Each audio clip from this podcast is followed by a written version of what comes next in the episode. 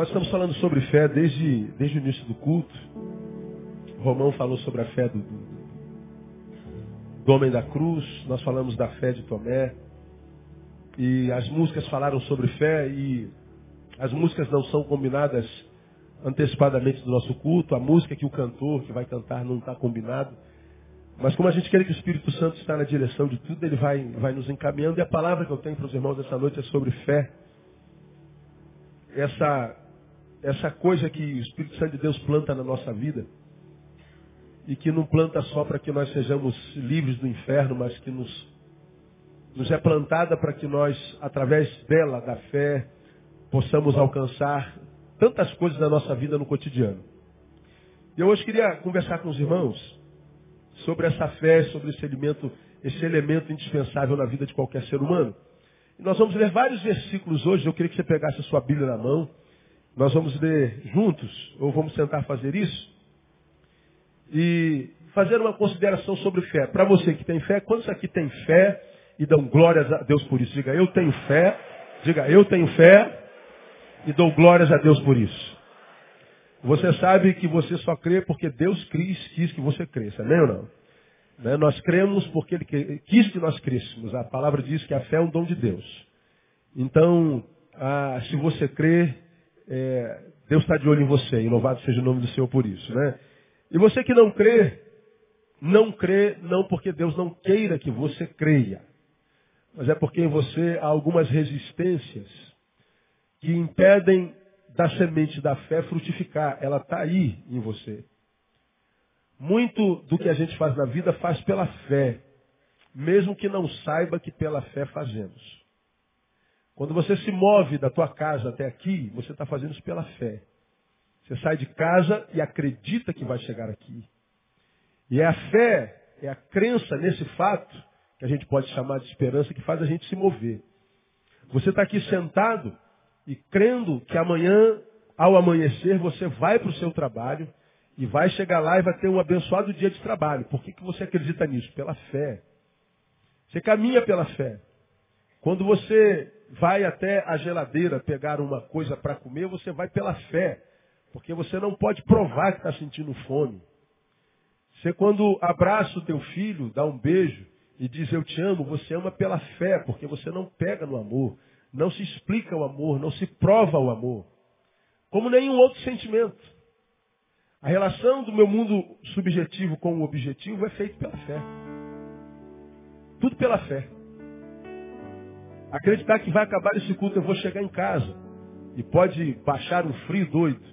E a gente, quando está um frio doido desse, a gente pensa na nossa cama, não pensa?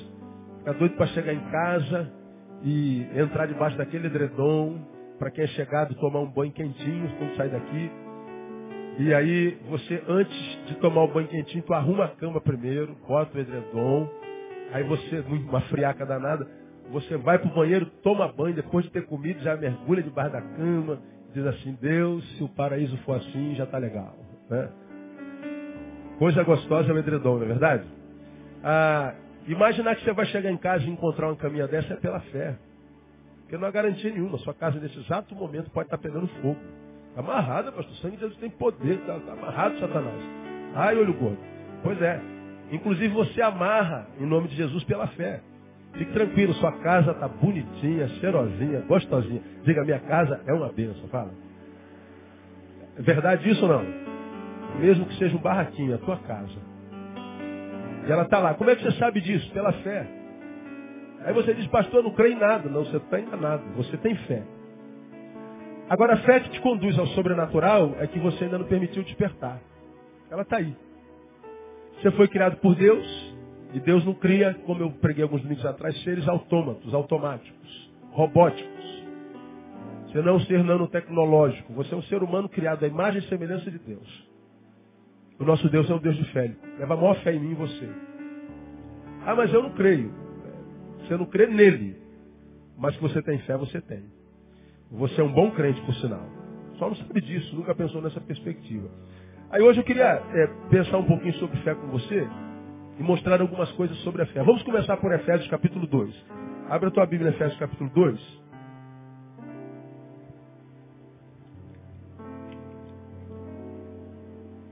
Eu vou ser bem rapidinho para a gente não, não, não perder tempo. Versículo 8 diz assim: Porque pela graça sois salvos. Como? Por meio da fé. Isso não vem de vós, é dom de Deus. Porque pela graça sois o quê? Salvos. Por meio da fé. Então, a graça que te salva, te salva por meio do quê? Da fé. Então diz assim, pela fé eu sou salvo. Então a fé salva. E nós já falamos nesse culto aqui que a salvação não é só o impedimento de minha alma ir para o inferno. Não, a fé me livra do inferno, e o inferno é uma realidade bíblica, mesmo que a gente não queira crer, mesmo que você seja daqueles que não têm fé, fala assim, pastor, o inferno é aqui. Eu já preguei sobre Se no inferno, se o inferno é aqui, e nesse inferno tem uma igreja como a nossa, diga, minha igreja é uma bênção. Tem uma esposa como a minha, diga, minha esposa é uma bênção, a tua. Tenho filhas como a minha. Tenho amigos como os meus. Tenho uma casa como a minha. Tenho uma função que eu tenho. Abençoar tanta gente. Se isso aqui é um inferno, eu digo, Deus, risca meu nome do céu. Porque eu não quero sair desse inferno. Se eu puder parar aqui nessa idade, então, 40 e quase 5, eu não, não, não, não, teria desejo de voltar nem um ano atrás. Se eu pudesse parar aqui e não acabou, esquece o Cronos. Daí tu vai viver com 45 anos a vida inteira. Ixi, tá bom demais. Esquece o céu, tira meu nome do livro da vida. Eu quero viver nesse inferno aqui. Porque nesse inferno eu adoro o Senhor. Nesse inferno eu tenho amigos maravilhosos. Nesse inferno eu tenho uma esposa linda, saborosa. Eu tenho filhas maravilhosas. Eu tenho uma igreja abençoada. Eu tenho gente boa ao redor de. Ah, rapaz, é uma benção esse inferno. Ah, ah, esse inferno é uma benção, é ou não é verdade? Aí você fala assim, não, o inferno é aqui porque você vive o inferno. Aqui virou o inferno por causa da forma como você vive. Mas no mesmo inferno no qual você vive, tem gente que está vivendo no paraíso. Então aqui não é o inferno não, irmão. Dá para piorar. Fica ligado. Dá para piorar. Então a fé salva. Vamos a 1 João capítulo 5. É só passar mais para o final aí. Lá perto de Apocalipse. São nas epístolas e não na carta. 1 João capítulo 5. Já aprendemos que a fé salva.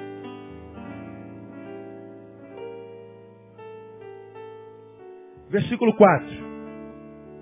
1 João 5, 4. Porque todo o que é nascido de Deus, vem comigo, vence o mundo. E esta é a vitória que vence o mundo. Qual? A nossa fé. Repita comigo. Todo o que é nascido de Deus, vence o mundo. E esta é a vitória que vence o mundo. A nossa fé. Quantos aqui têm certeza são nascidos de Deus? Levante a mão assim mesmo. Diga eu sou nascido de Deus. Pois bem, então você vence o mundo pela fé no nome de Jesus. Quando o mundo se apresenta diante de você, o inimigo do mundano apresenta diante de você, você eu vou arrebentar contigo. Não conversa fiada, isso é balela, irmão. Você nasceu de Deus, você tem fé. E de posse dessa fé você pode vencer o mundo. Então nós aprendemos que a fé salva e a fé me capacita para vencer o mundo. O mundo jaz em quem? No maligno. Então esse texto está dizendo, a fé me capacita para vencer até o diabo. Porque a Bíblia fala sobre isso. Se a gente se sujeita a Deus, resiste ao diabo, o que, que o diabo faz da gente? Ele foge de nós. Por que, que ele foge de nós? Por causa da fé. Então a fé salva e a fé nos faz vencer o mundo. Tenho me encontrado com muita gente que tem sido vencida. Gente que está desistindo da vida, irmãos. Eu e você conhecemos um monte de gente assim, talvez seja você. Dizendo, pastor, a vida está pesada demais, está difícil demais, eu não estou suportando mais. Não há uma semana, irmãos, que eu não escuto essa frase. Eu não suporto mais. Não há uma semana, não há, não há, não, não, não se pula dois dias em que eu não ouço alguém dizendo eu não suporto mais. Tem gente que não está suportando, está surtando. Toda hora a gente vê uma pessoa enlouquecendo do nosso lado. Toda, toda hora a gente vê uma barbaridade, alguém pirando. São os dilemas da vida mesmo. Isso não é novidade nenhuma. Quebrando tudo, chutando balde, enlouquecendo mesmo, pirando geral. E pior, depois que pira, depois que quebrou tudo, muitas vezes volta à razão e vê a desgraça que fez. Só que às vezes é tarde demais. Atendi um homem essa semana que fez uma barbaridade com a sua família. E as filhas deles não querem falar com ele. Eu não quero mais ver meu pai. Eu não suporto ver meu pai mais. Ele está arrependido, arrependido, tão arrependido do que fez, mas foi uma barbaridade tão grande, com três filhas tão lindas. E uma mulher abençoada, uma mulher de Deus. Ele foi fazendo, foi fazendo, foi fazendo. Quando a família deu grito de alforria, diz: Nós não queremos mais. Não seremos mais coniventes com essa atrocidade. E eles montaram a malinha deles e foram embora. E quando esse marido destruidor chegou em casa, viu que estava só, ele viu quanto amava aqueles a quem, em quem ele gerava dor. E aí depois que a gente perde, é que a gente vê o quanto precioso é aquilo que a gente tinha. E aí a gente tenta recobrar de novo tarde demais. E nessa semana, como em todas as semanas, ele entrou para o hall de pessoas que tentou suicídio também. Fracassou, graças a Deus por isso. Mas ele está dizendo, pastor, eu não morri. Todavia eu não quero mais viver. A gente se encontra com isso o tempo inteiro. Como é que a gente vence o mundo? Como é que a gente suporta a loucura da sociedade? Pela fé. Esta é a vitória que vence o mundo. A nossa fé. É pela fé, irmão, que eu acordo amanhã e você também. E acredito que amanhã vai ser melhor do que hoje. É pela fé que eu sei que, embora eu esteja carregando na minha concepção um fardo maior do que aquele que eu possa suportar, ainda assim eu vou suportar. Porque aquele que está comigo é maior e vai me dar vitória. Isso é fé. E acreditando nessa vitória, a gente alcança a gente é salvo e a gente vence o mundo. Agora vamos a Romanos 3, 28. Romanos 3, 28. Romanos 3, 28.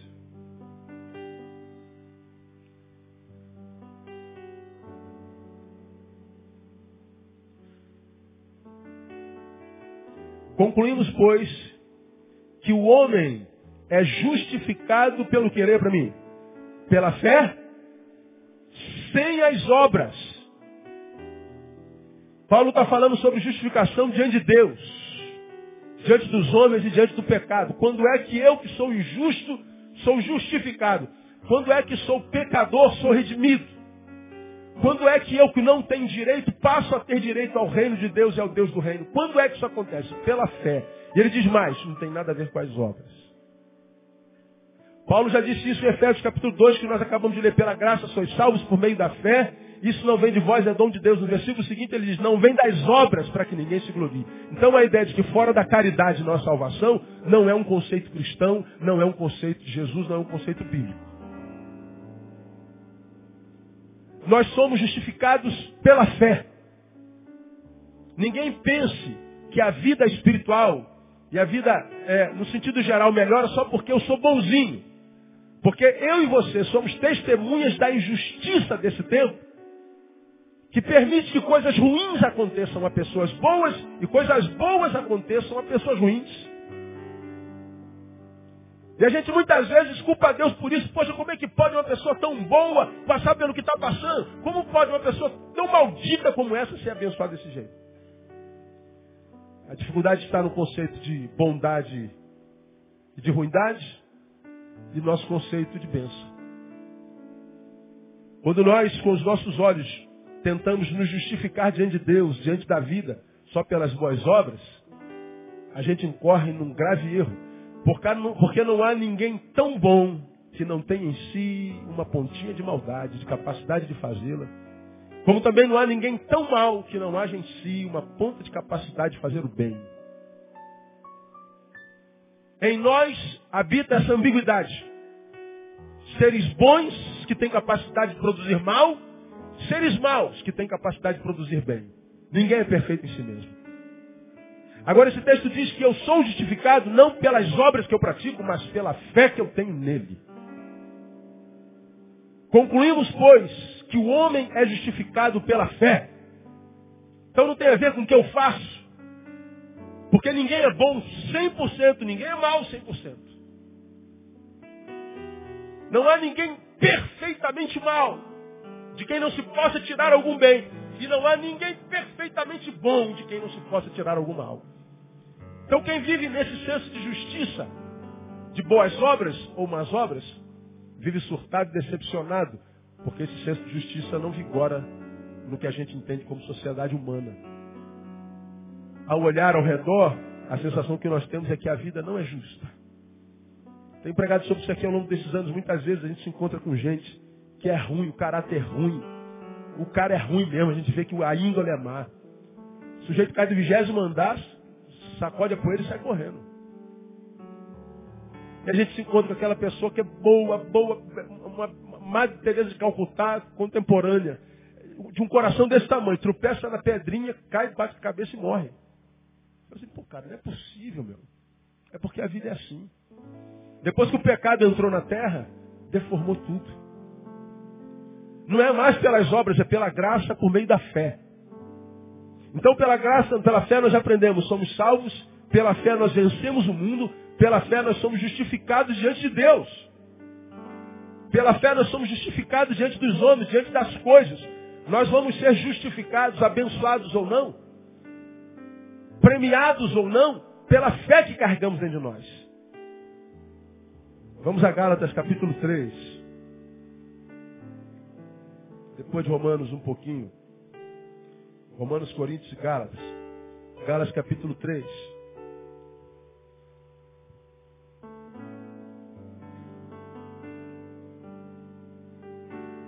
Versículo 14.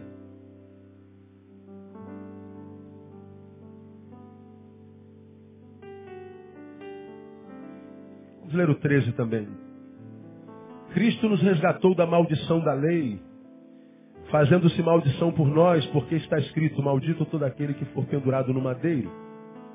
Para que aos gentios viesse a bênção de Abraão em Jesus Cristo, a fim de que nós recebêssemos pela fé, o quê? A promessa do Espírito Santo. Pela fé, nós recebemos o Espírito Santo. O Espírito Santo de Deus, que na sua palavra é chamado de paráclito, paráclito, palavra grega que traduzida literalmente, de sua etimologia, significa chamado ao lado para ajudar. Quando é que eu tenho o Espírito Santo de Deus dentro em mim e agindo ao meu lado, me ajudando? Quando é que eu me transformo na casa de Deus? Quando é que eu me transformo numa casa espiritual? Quando é que eu sei que Deus escolheu habitar dentro de mim pelo seu Espírito Santo? Como é que eu sei que Ele habita não só dentro de mim, mas age a partir de mim na vida de outras pessoas e mais, comigo, ao meu lado, me protegendo, me abençoando, me coroando, me guardando? Como é que eu me transformo nessa casa espiritual? Pela fé. O caminho pelo qual o Espírito entra em mim, o Espírito entra em você. Vamos ligar, usar uma linguagem bem, bem, bem, bem estranha. Como é que eu sei que o Espírito Santo baixa na gente? É pela fé. Porque eu tenho visto espíritos baixarem corpos de homens. E toda vez que esse espírito baixa em corpos de homem, esse homem é chamado de cavalo.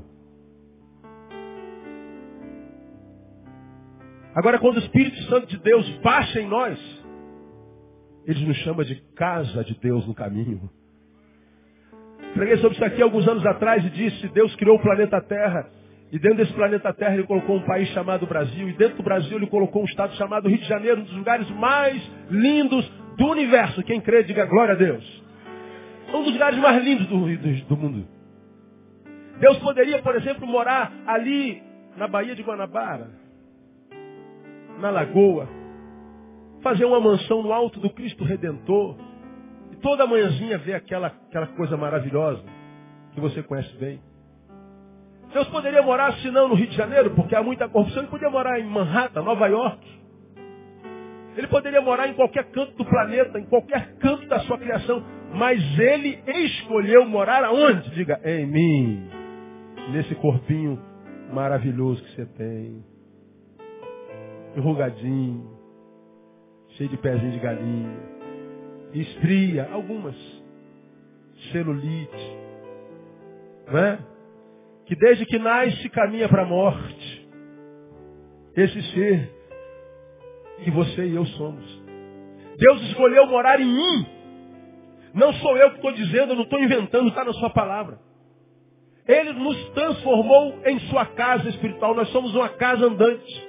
o Todo-Poderoso, a despeito da sua grandeza, cabe dentro de mim, cabe dentro de você. Como? Pela fé. Agora, será que ele habita dentro de todos nós, de verdade? Porque eu e você sabemos de pessoas que, se essas pessoas são casa de alguma coisa, são casa dos piores espíritos. Porque a produção deles é maligna demais, é muita perversidade, maldade. Pessoas que, como preguei de manhã, sofrem mais com a tua alegria do que com a sua própria tristeza. Pessoas que sofrem mais com a vitória do outro que com a sua própria derrota. Pessoas que entram em agonia quando alguém está bem. Pessoas que são tomadas por ira quando você está apaixonado. E a gente diz, meu Deus, que espírito é esse? O que, que habita dentro de você que te faz sofrer tanto com a minha vitória? Pessoas que, quem sabe, perseguem vocês, que diz que não vão com a sua cara, e você pergunta, cara, o que, que eu te fiz? Nada, você existe. Você existe. Teu problema é que você nasceu, por isso eu te odeio. Que espírito é esse que habita no homem, numa mulher dessa, numa pessoa dessa? É um espírito ruim. Mas esse texto diz que pela fé nós recebemos a promessa do Espírito Santo. E a respeito desse Espírito Santo, a Bíblia diz: o mundo não pode receber, mas pela fé você recebeu no nome de Jesus.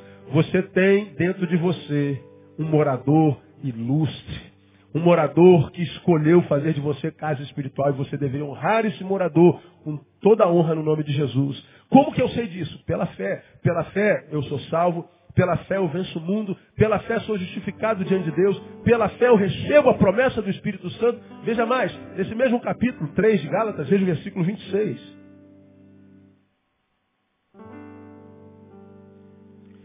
Pois todos sois filhos de Deus, como? Pela fé em Cristo Jesus. Vamos juntos? Pois todos sois filhos de Deus, pela fé em Cristo Jesus. Eu me torno filho de Deus em Cristo Jesus pela fé. Aqui vai uma, uma, uma palavrinha para você que não tem fé e diz assim, mas afinal de contas eu também sou filho de Deus. Não, não é todo mundo que é filho de Deus, não, irmão. Essa palavra aqui é uma palavra muito antipática, eu não gosto dela. Fala assim, ó, você não é filho de Deus. Como? Quem é você para falar quem é filho de Deus, quem não é filho de Deus? Eu não sou ninguém, mas a palavra do Deus que nos chama de pai nos ensina quem é seu filho. Seu filho é quem recebeu Jesus pela fé. Quando você vai ler João capítulo 1, versículo 11, não precisa abrir lá não, eu leio para você, está escrito assim. Veio para o que era seu, mas os seus não o receberam. Mas a todos quantos o receberam, aos que creem no seu nome, deu-lhes o poder de se tornarem o quê? Filho de Deus. Eu não nasço filho de Deus, eu me torno filho de Deus. Eu nasço criatura de Deus. Todos nós somos criaturas. Quando é que a criatura, à luz da palavra de Deus, se torna filho? Pela fé em Cristo Jesus. Quem tem fé em Cristo Jesus aqui, diga eu tenho fé. Parabéns, você tem o Pai poderosíssimo, você é filho de Deus. Diga para quem está do seu lado, parabéns, teu Pai é maravilhoso.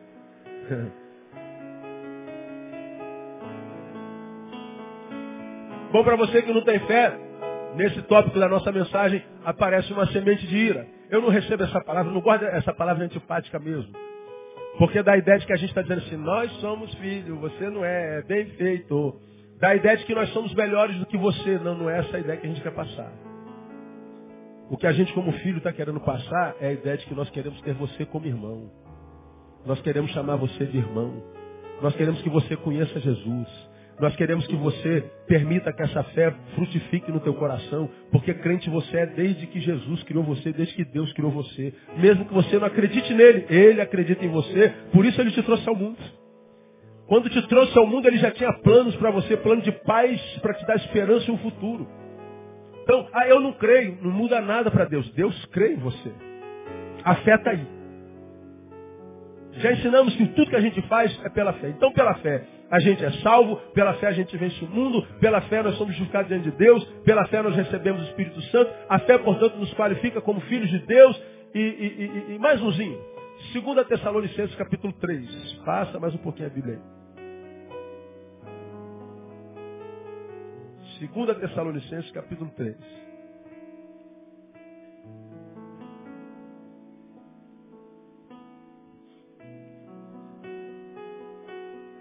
1 e 2. Finalmente, irmãos, orai por nós, para que a palavra do Senhor se propague e seja glorificada como também o é entre vós. E para que sejamos livres de homens perversos e maus. Por quê? Porque a fé é o quê? Não é de todos. Pela fé nós somos salvos. Nem todos são salvos porque nem todos têm fé. Pela fé nós vencemos o mundo. Há muita gente que vai viver em derrota. Porque a fé não é de todos. A fé nos justifica diante de Deus. Há muita gente que não vai ser justificado e não vai ser recompensado no caminho. Porque não tem fé. A fé é o que me capacita para receber o Espírito Santo, me transforma numa casa espiritual. Há muita gente que nunca vai ser morada do Altíssimo, porque não tem fé vai ser um corpo andante, morada de qualquer espírito, menos o santo. A gente que nunca vai ser chamado de filho de Deus porque não tem fé. E esse texto me diz que a fé é um privilégio concedido a não todos. E o pior, 11, capítulo 6 de Hebreus, você não precisa abrir, você sabe. Sem fé é o quê? Impossível agradar a Deus.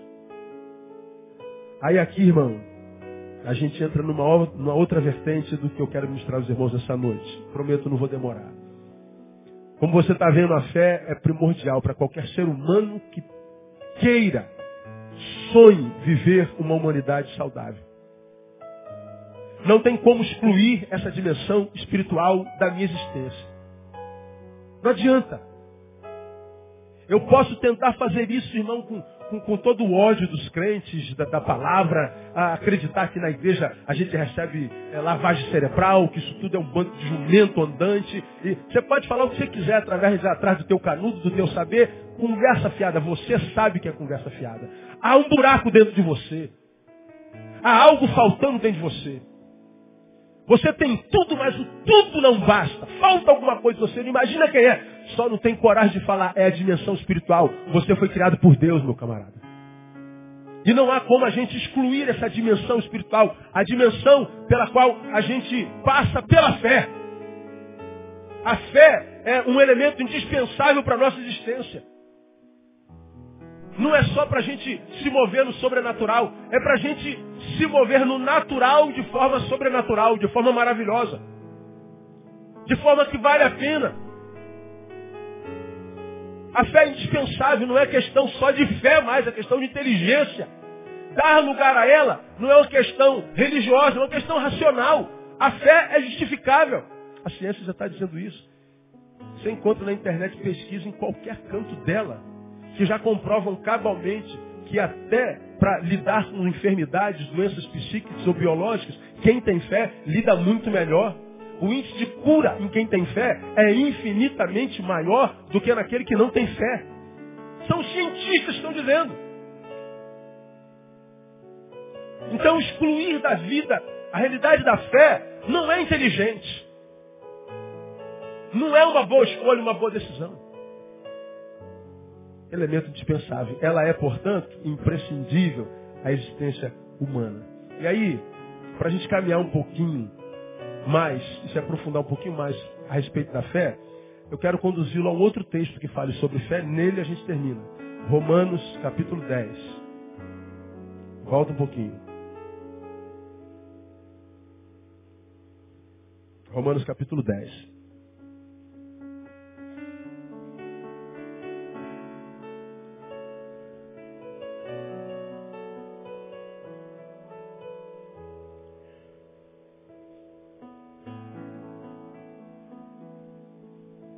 Versículo 17.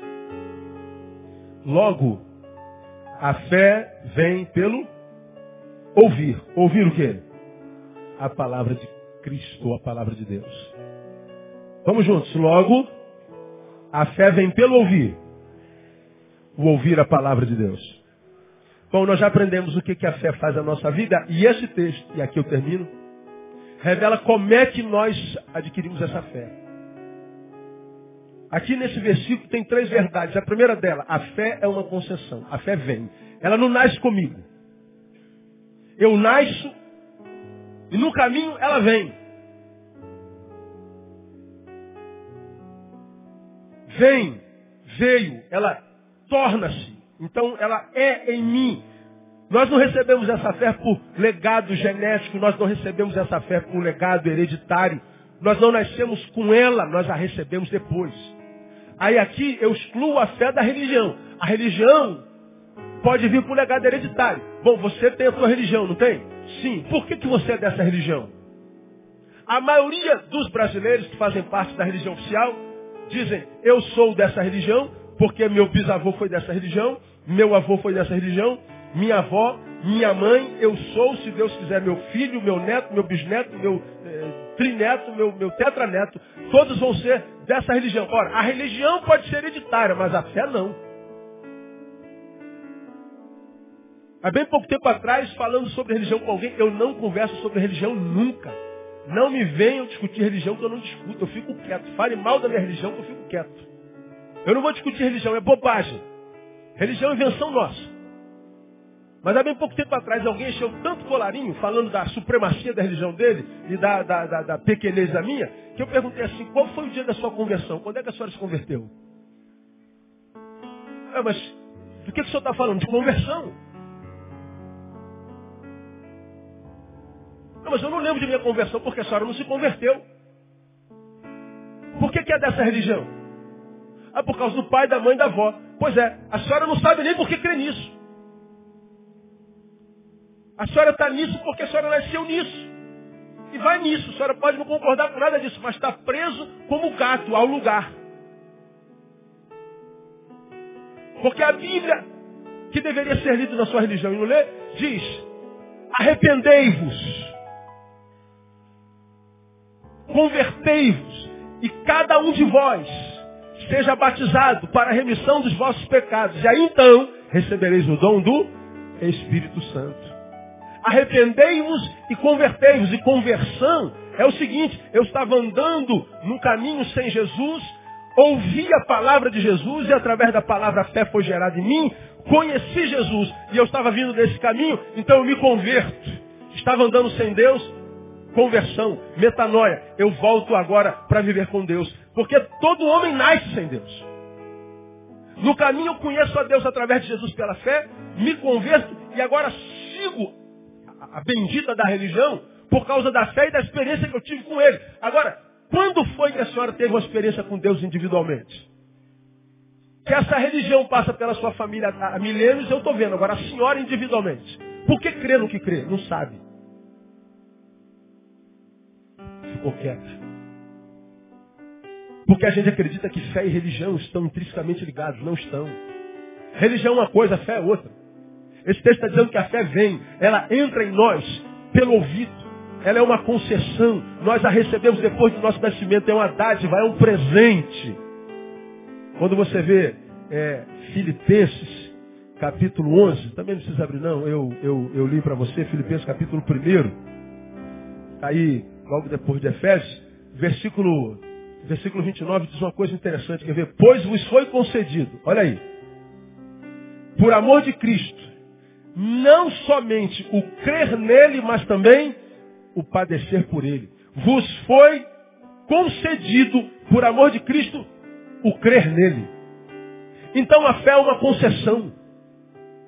Não é um legado. Meu pai foi o melhor crente que eu conheci na vida, mas a fé que eu tenho não me foi dado como herança do Adão e nem da Geralda.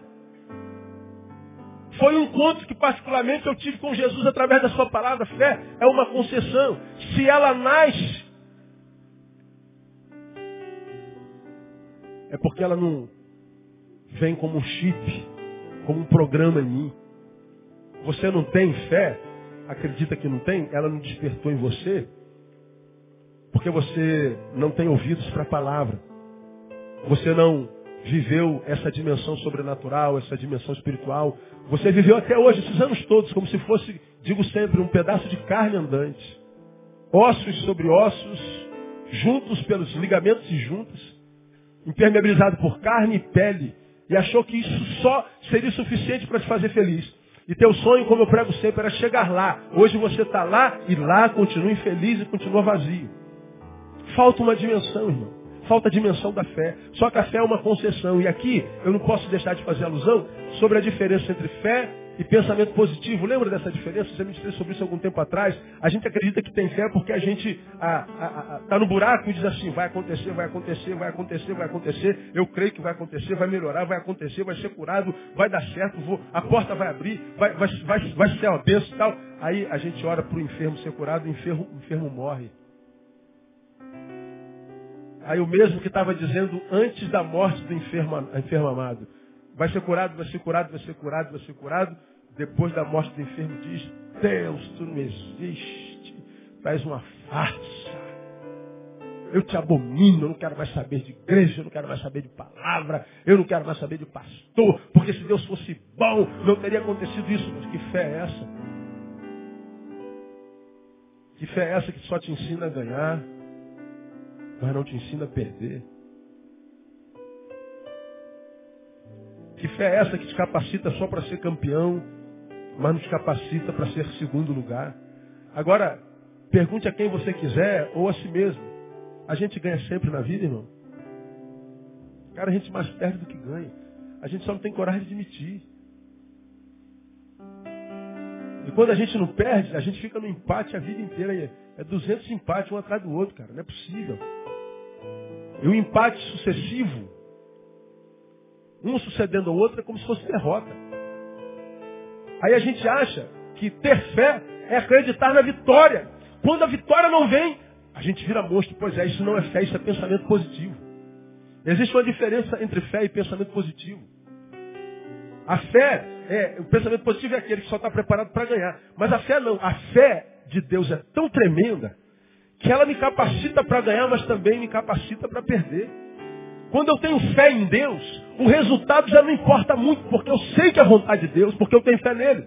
Então eu oro pelo enfermo, Deus vai curar, vai curar, vai curar, vai curar, vai curar, e o enfermo morre. Só que a minha reação é diferente. Deus, era meu desejo que ele fosse curado, mas foi teu desejo que ele fosse levado. Como tu és Deus, eu sou teu filho, eu me submeto à tua vontade. Bendito seja o nome do Senhor, eu te rendo glórias e louvores por causa disso. Você está dizendo assim, Senhor, eu sei perder. Porque você sabe perder, você vai ter poucas perdas na vida. Nesse tempo você tem me ouvido pregar nesses últimos domingos. Ganha quem sabe perder. Há pessoas que só vivem derrota porque não sabem perder. Enquanto não aprender a perder, não ganha. Enquanto não der glória na dor, não vai ter sabor para glorificar. E quando é que a gente está capacitado para vencer sem se ensoberbecer e está capacitado para perder sem se diminuir quando a gente tem fé. E como na vida a gente ganha e perde, mas perde do que ganha, nós precisamos dessa fé, irmão. Porque quem sabe perder não é mais um derrotado. Ele sabe que a, a, a aparente derrota é só aparente, mas aquela derrota é uma capacitação para o dia da vitória, porque a vitória vem no nome de Jesus mais cedo ou mais tarde. Então vai dando glória, irmão. Está doendo, vai dando glória. Tá difícil, vai dando glória. Tá, tá, tá chorando, vai dando glória. Tá, tá, tá, tá, tá chorando, louva. Tá doendo, louva. Tá louva. É a música de Cassiane. É. Porque o teu louvor abre o céu. E o céu vai ser rasgado sobre a tua vida um dia. E vai chover a bênção que você está esperando pela fé no nome de Jesus. Porque fiel é aquele que fez a promessa. Aleluia. A fé é uma concessão. Agora, por outro lado, você pode estar sentado e pô, pastor, se ela nasce, então não depende de mim, né? Eu não tenho o que, que eu posso fazer, não. Se Deus a gera, só o faz no que está disposto a ouvir. Porque a fé vem pelo ouvir. Se você não está disposto a ouvir, a fé nunca vai ser gerada. Mas se você se predispor a ouvir a palavra, você vai ver que ela, se não for gerada na primeira vez, na segunda, na terceira ou na quarta, ou na quinta, ou na décima, ou na milésima, ela vai ser gerada. Bom, recebi um e-mail essa semana de um camarada que está num país aí, que eu estou tentando lembrar o nome dele aqui, eu não anotei aqui, esqueci. E ele me viu pregando um sermão que eu preguei entre, entre Nietzsche e Jó. Ele é pós-doutorado em filosofia e um admirador de Nietzsche, louco. Mas essa palavra me trouxe muitos ônus negativos. Teve gente que só faltou mandar me matar no caminho.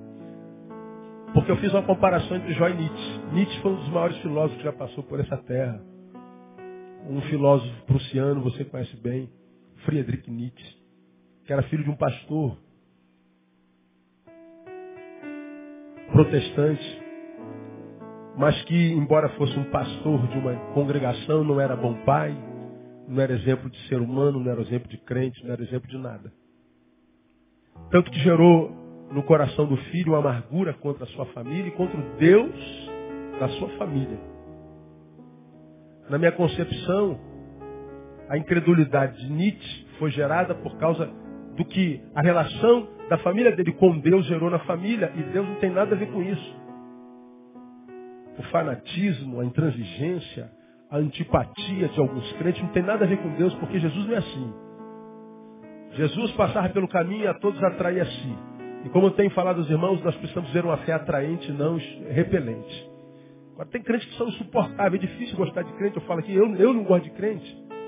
Quando o cara fala, não, senhor pastor, eu sou crente. Ele pensa que as portas abrem, mim fecha. Quando ele diz que é crente, piora um pouquinho a situação dele comigo. É, eu falo sério, isso, isso, tem gente que não entende isso de jeito nenhum. É porque eu lido com crente todo dia. E eu sei do que, é que eu estou falando. Quando o cara não é crente, não crê em nada, então ele não se esconde atrás da religião, da fé, da doutrina, da roupa, do coque, do, do nada. O cara pode ser um safado, mas eu sou safado. Esse safado que diz eu sou safado é um safado honesto. Então esse cara tu pode até colar com ele. Quando diz eu sou um santo e te apunhala, você é um santo safado. Santo safado foge dele. Porque é um, é um santo desonesto. Então é discurso, blá blá blá. Aí ele me viu falando no sermão entre Nietzsche e Jó o seguinte, Nietzsche foi um cara ateu que saiu com a lamparina no meio da cidade, no meio-dia, gritando, alguém alguém viu Deus, alguém viu Deus, alguém, alguém sabe onde está Deus. É uma zombaria, mas produto de um coração profundamente amargurado, vazio, solitário, como foi a vida dele toda. Todos estranharam a atitude do filósofo, e ele então para no meio da praça e diz: Deus está morto. Nós o matamos. Então ele entrou para a história conhecido como aquele que promulgou a ideia da morte de Deus. Como Nietzsche acabou? Louco, numa camisa de força, só e abandonado. Deus está morto. A gente vai em Jó, cuja vida você conhece que perdeu os dez filhos, perdeu todos os bens, perdeu os amigos, perdeu a saúde, depois a esposa. Perdeu tudo. Esse Jó que perdeu tudo, disse assim, eu perdi tudo, é verdade. Mas ainda assim, eu sei que o meu Redentor vive. Como é que Jó acabou? Deus restituiu tudo que ele tinha quatro vezes mais. E no final ele disse, antes eu te conhecia de ouvir falar, mas agora os meus olhos te veem. Agora eu ando contigo. Antes eu tinha informação a teu respeito, agora eu sinto, Senhor. Um disse, Deus está morto. Terminou só e novo. Outro disse, eu sei que o meu Redentor vive. Terminou abençoado e cheio de dias. E o que faz a mim dizer Deus está morto? Deus não existe. E o que faz a mim dizer Deus está vivo? Eu sei que o meu Redentor vive. É a fé. É a fé que me capacita como Jó para perder, porque Jó perdeu tudo. Eu imagino que Nietzsche também perdeu muita coisa. E no muito que ele perdeu, está a sanidade. Está tudo. A única coisa que ele não perdeu foi o saber. Mas a sabedoria muitas vezes enche a cabeça, mas não enche o coração. Ter resposta para um monte de calamidade da vida não muda a realidade da calamidade em mim que muda a nossa realidade é a fé. Jó perdeu tudo. Num dia ele perdeu todos os filhos, a casa caiu, literalmente. Seus bens foram consumidos, foram levados, roubados. Tudo, perdeu tudo. Sua carne ficou toda ferida, ferida purulenta. E ele disse, ainda que eu esteja nessa desgraça, porque a mulher disse para ele, o que, que adianta servir a Deus e viver desse jeito, seu mané? Amaldiçoa logo esse Deus e mata, se mata. O que, que adianta servir a Deus para viver assim, desgraçado como a gente está? Amaldiçoa logo esse Deus. Esse Deus não existe, Deus não é bom. Foi quando ele disse, mulher, você está ficando doida. O Senhor o deu, o Senhor o tomou, bendito seja o nome do Senhor. O meu Redentor vive. ele soube perder. E nesse tempo ganha quem sabe perder. Jó adorava a Deus quando tinha razões para adorá-lo, mas quando ele perdeu as razões para adorá-lo, o que, que ele fez? Continuou adorando. E você já aprendeu em algum lugar que quando a gente aprende a adorar a Deus sem razões, Ele nos dará muitas razões para adorá-lo. Como é que a gente consegue adorar a Deus sem razão? Pela fé, cara. Porque a gente não depende mais do resultado. A fé é uma concessão. Mas a fé é uma concessão aos que buscam. Vem pelo ouvir. Só ouve se quiser. Se ouve, é porque quer. Agora, ouvir é, é, não é só sentar e captar sons. Existe o que eu chamo de ouvido amigo e ouvido inimigo. E a pergunta que eu faço para você é, teu ouvido é teu amigo ou teu inimigo? Não sei, pastor. O que é ouvido inimigo? O ouvido inimigo é aquele ouvido que a gente tem que só ouve o que a gente quer. Só ouve o que nos agrada, só ouve o que a gente quer ouvir. Esse é o ouvido inimigo. Quando chega alguém perto de você e diz uma verdade da qual você discorda, ó, vamos parar, pode parar, não quero mais ouvir isso, você vira um bicho. Quando a tua mulher amada diz assim, amor, não é certo o que você está fazendo, você briga com a mulher. Quando o marido amado diga, mulher, não é por assim, não é assim, não é por isso, aí você briga com o marido. Quando o filho diz assim, pai, o senhor me desculpe, o senhor é mais velho que eu muitos anos, mas eu acho que o senhor está errado. Aí você dá um tapa no teu filho. Quando um amigo teu, brodão, sangue bom, você ama o cara, você ama essa mulher, diz assim, ó cara, eu discordo de você, aí você se levanta contra ele. Você não consegue se mover no contraditório, no oposto. Você não sabe ser contrariado. Você diz, pastor, eu tenho um temperamento muito forte, mas você é frouxo.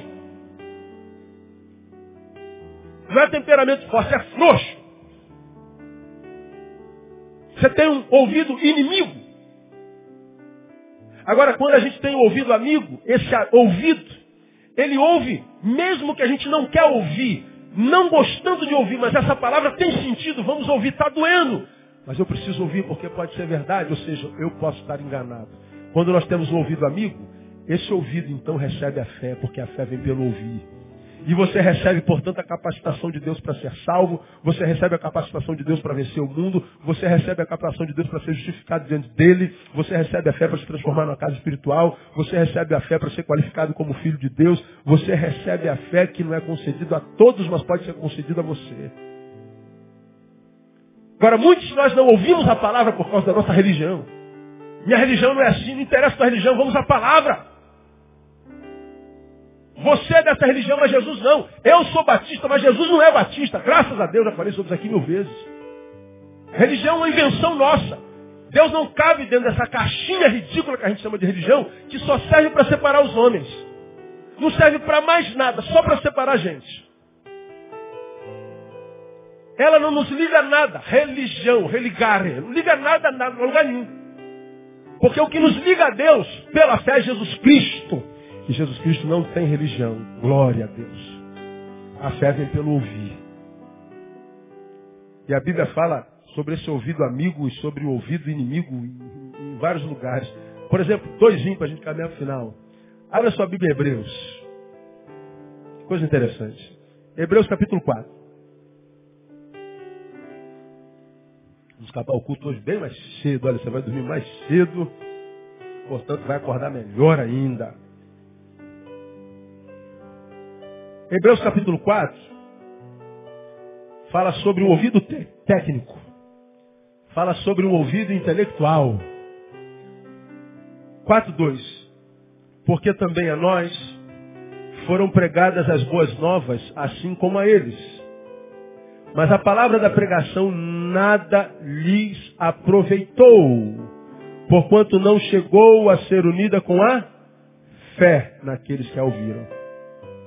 Porque também a nós foram pregadas as boas novas, assim como a eles, mas a palavra da pregação nada lhes aproveitou, porque não foi ouvido pela fé. Do que, que o autor de Hebreus está falando? De alguém que tem um ouvido inimigo, só ouve o que quer. A mesma palavra que curou um monte de gente, salvou um monte de gente, abençoou um monte de gente, nele não despertou nada. A mesma palavra que gerou alegria, poder, fôlego, esperança, nele não gerou nada. E o pior, ele diz assim, gerou em você porque você é menor do que eu. Não é não, mané. porque aquela palavra tocou na tua ferida e você não foi macho o suficiente para dizer, caramba, é verdade, eu estou errado. Esse é o ouvido inimigo. Esse é o ouvido racional, esse é o ouvido intelectual, sem efeito espiritual, tem a ver com as verdades que conhecemos, mas ainda assim não as vivemos. Mas uma outra palavra na Bíblia que vem de João capítulo 5, volta para João, capítulo 5, que fala de um outro tipo de ouvido. Esse é o ouvido técnico. Mas tem outro ouvido que é o ouvido espiritual. Diferente desse ouvido intelectual. João capítulo 5, versículo 24. Em verdade, em verdade vos digo que quem ouve a minha palavra e crê naquele que me enviou tem a vida eterna e não entra em juízo, mas passou da morte para a vida. Em verdade, em verdade vos digo que vem a hora, e agora é, em que os mortos farão o quê? Ouvirão a voz do Filho de Deus, e os que a ouvirem, viverão. De que morto ele está falando? Dos mortos existenciais. Dos que morreram antes da morte chegar. Dos que olham para a vida e dizem assim, a vida não é justa, a vida não vale a pena, a vida é uma chatice, a vida é um sofrimento. Viver é um sofrimento. Você está morto. E ele está dizendo, que você pode voltar à vida pela fé. E a fé vem pelo ouvir a palavra de Deus. Esse aqui é o ouvido espiritual, que tem um poder tremendo de restauração da psique, do coração, da vida e até dos mortos. É a fé. Fé que a ciência não explica. Fé que o intelecto não justifica. Fé que é dom de Deus. A fé é uma concessão, a fé é uma concessão aos que ouvem, a fé é uma concessão realizada exclusivamente pela palavra de Deus, pela palavra de Deus. A fé vem, a fé vem pelo ouvir, a fé vem pelo ouvir a palavra de Deus. Aqui cabem duas considerações. A palavra é de Deus e não do pastor. A palavra é de Deus e não do padre, não é do rádio, não é da televisão, dos livros de autoajuda, não é a voz da consciência. Vem pelo ouvir a palavra de Deus, a, vem, a fé vem pelo que se ouve e não por causa do ato de ouvir. Não é só ouvir. O que, que você está ouvindo? É a palavra de Deus? Porque como eu tenho ensinado aos irmãos, eu sou um homem como qualquer outro, falho. Que comete erros. Eu posso abrir essa palavra aqui que é de Deus. E lê-la. Depois de lê-la, eu vou explicá-la. E quando ela sai do livro, entra em mim até chegar em você, ela pode chegar em não mais palavras de Deus. Você já não ouviu isso daqui? Eu li a palavra, mas quando eu prego já não é mais palavra de Deus. Portanto, mais importante do que eu prego é o que você ouve. O poder não está na minha palavra ou na minha boca, o poder está no teu ouvido. Eu tenho mostrado a vocês aqui nessa palavra que há ouvido intelectual, racional e há ouvido espiritual. A fé é um dom de Deus, a fé salva, a fé restaura, a fé nos transforma em filhos. Mas nós temos que ter essa capacidade de discernir o que vem de Deus ou não. Agora, é muito fácil discernir o que vem de Deus ou não. A palavra de Deus, irmão, toda vez que vem a nós, vem para nos abençoar e não para nos machucar. Mesmo quando ela vem com exortação. Quando a palavra de Deus é pregada com exortação, nos acusa de pecado, fala do nosso erro, ainda que ela toque na nossa ferida, essa ferida tocada dói, mas gera gozo. A gente não sai da igreja batido, a gente não sai da igreja ferido, magoado, a não ser que você tenha perdido toda a consciência espiritual. A palavra de Deus nos coloca para cima, ela nos anima. A fé vem pelo fato não de se frequentar uma igreja, mas sim qual igreja frequenta, qual palavra se ouve. Então é ouvir palavra de Deus. Segundo, para que Deus teria revelado a sua palavra? O texto responde, para produzir, para produzir fé nos homens. E já que aprendemos que pela fé é que somos salvos, por que produzir fé? para que a gente viva uma vida que valha a pena ser vivida. Pela fé e na fé a gente encontra plenitude. A fé é uma concessão, a fé é uma concessão aos que ouvem. A fé é uma concessão realizada exclusivamente pela palavra de Deus. Portanto, aqui, terminando minha palavra, fechei a Bíblia. Eu digo para você que é cristão. Você que gosta muito de frequentar cultos. Principalmente você que quer me ouvir. Você já aprendeu aqui, você é livre para frequentar o culto que você quiser. ir na campanha que você quiser, ouvir o pastor que você quiser, o problema é seu. O único conselho que eu dou é o seguinte, toda vez que você entrar numa igreja e esse livro aqui não tiver primazia, prioridade, o maior tempo naquela liturgia, vaze daquele negócio. Porque a fé não vem, irmão, pelas campanhas. A fé não vem pelos jejuns, pelas orações, pelos montes. A fé vem pelo se ouvir a palavra. A nossa fé é robustecida não é pelas sete sextas-feiras, pelas doze segunda-feira, pela quarta da vitória, pela quinta da prosperidade, pela sexta da reconstituição, da restituição. Não. A fé vem pelo ouvir. E se você quer saber a minha opinião, para mim Satanás tem trabalhado de forma brilhante, de forma tremenda, desvirtuando a atenção do seu povo, da sua palavra, com tantos afazeres na casa de Deus. É tanta coisa para fazer, tanta atividade que você não tem tempo nem para a família, nem para si, nem para a palavra. E o pior, imagina que está fazendo o que Deus quer. Não, o que Deus quer é gerar fé no teu coração. E a fé no teu coração só pode ser gerada pelo ouvir a palavra de Deus. E a minha oração nessa noite, que essa palavra que você está ouvindo esteja gerando fé no teu coração, você que é cristão, uma fé maior ainda em você que não é crente. A minha oração é que você saia daqui transformado por essa palavra, meu irmão.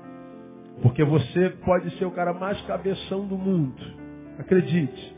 Você não é o único cabeção que tem aqui. Nossa igreja é um milagre, cara. Uma igreja no subúrbio do subúrbio, em frente a uma favela. Tem gente de toda parte aqui nessa noite. Tem gente que mora em Copacabana. Tem gente aqui que mora na Barra aos Borbotões. Gente que mora em Ipanema. Tá aqui sentado me olhando, rindo. Só porque mora em Copacabana e Ipanema. A gente, a gente mora aqui no Jardim Novo, Realengo, né? Deus abençoe. Mas o cara sai lá de Copacabana, lá da Barra. Vem ouvir palavras, vem congregar no suburbão. Nós temos aqui doutores e pós-doutores, nós temos médicos, nós temos advogados toda hora, temos promotores de justiça, temos delegado de polícia, temos analfabeto, temos garis, temos donos de casas. Todos sentados um do lado do outro, se chamando de irmão, ninguém melhor do que ninguém.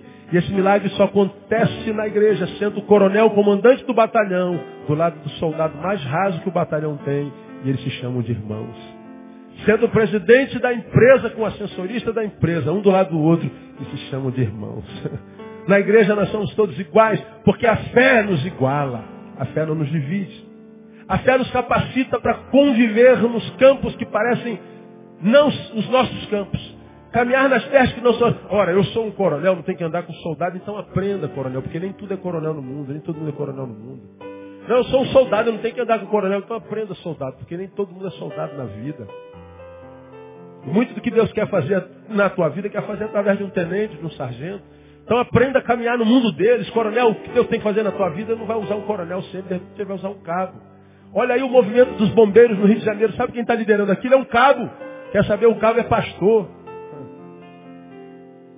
É o cabo que desencadeou tudo isso. E os bombeiros vão ser abençoados no nome de Jesus. Tinha uma ovelha nossa que estava presa lá nos 439. É o tijolo, tá aí. O tijolo está trabalhando lá de fora aí. Quando você vê um negão desse tamanho, parece um tijolo, é ele. Ele é suboficial. Estava lá cantando hino dos bombeiros, requerendo o seu direito. O bombeiro recebe o pior salário do Brasil, menor do que Sergipe. Uma vergonha. Então estão lutando pelo seu direito. Agora, essa luta, inclusive, é feita pelo quê? Pela fé. Vai acontecer. É fé. A fé me capacita, irmão, para lutar até o final, me capacita para lutar por justiça, me capacita para mudar o que eu sou. Então você que é coronel, você que é doutor, você que é cabeção, tem que aprender a descer um pouquinho. Porque onde você tem estado, não tem acontecido, não é verdade? Não lhe falta dinheiro, não lhe falta honra, tapinha nas costas e bajuladores. Mas quando acaba o expediente, você volta para casa, bota o travesseiro na cabeça, a cabeça no travesseiro está faltando alguma coisa. Há um vazio. Há uma vontade de desistir, de surtar, e você não sabe de onde vem. Eu estou te dizendo, é pela fé. Deus quer preencher esse buraco. Como disse Dostoiévski, todo homem tem um buraco dentro de si do tamanho de Deus. Não adianta botar mulher nova, casa nova, carro novo, não adianta mudar de profissão, fazer viagem para o exterior. Você vai viajar e o buraco fica te esperando. Vai, vai, não pode ir, pode ir. Vai para onde? Eu vou fazer uma viagem ao mundo. Não tem problema não, espero, tem paciência, tem tempo. Você faz a viagem ao mundo, volta, opa, seja bem-vinda. Trocou de mulher três vezes, de carro, de emprego. Está com um bilhão de dólares, mas o dinheiro compra tudo menos o essencial. E o vazio continua lá. Deus está dizendo, desce um pouquinho menos. E você vai ver, cabeção, que o que tenho para você de repente está dentro de uma cabecinha. E você não consegue andar com os cabecinha porque acha que não fica bem para cabeção. Que o cabeção é tão grande que está vazio, não consegue preencher. Falta fé. A fé é um dom de Deus. A fé salva, a fé nos transforma em filho. A fé nos capacita para vencer o mundo. A fé faz com que nós agrademos o coração de Deus, porque sem fé é impossível agradar a Deus. Agora, quando você agradar a Deus, Ele vai te conceder tudo o que deseja o teu coração. E você vai sair daqui vivendo uma vida que vale a pena ser vivida. Que Deus, pela palavra, possa plantar fé no teu coração nessa noite, no nome de Jesus. Quem recebe, nos aplaudindo bem forte.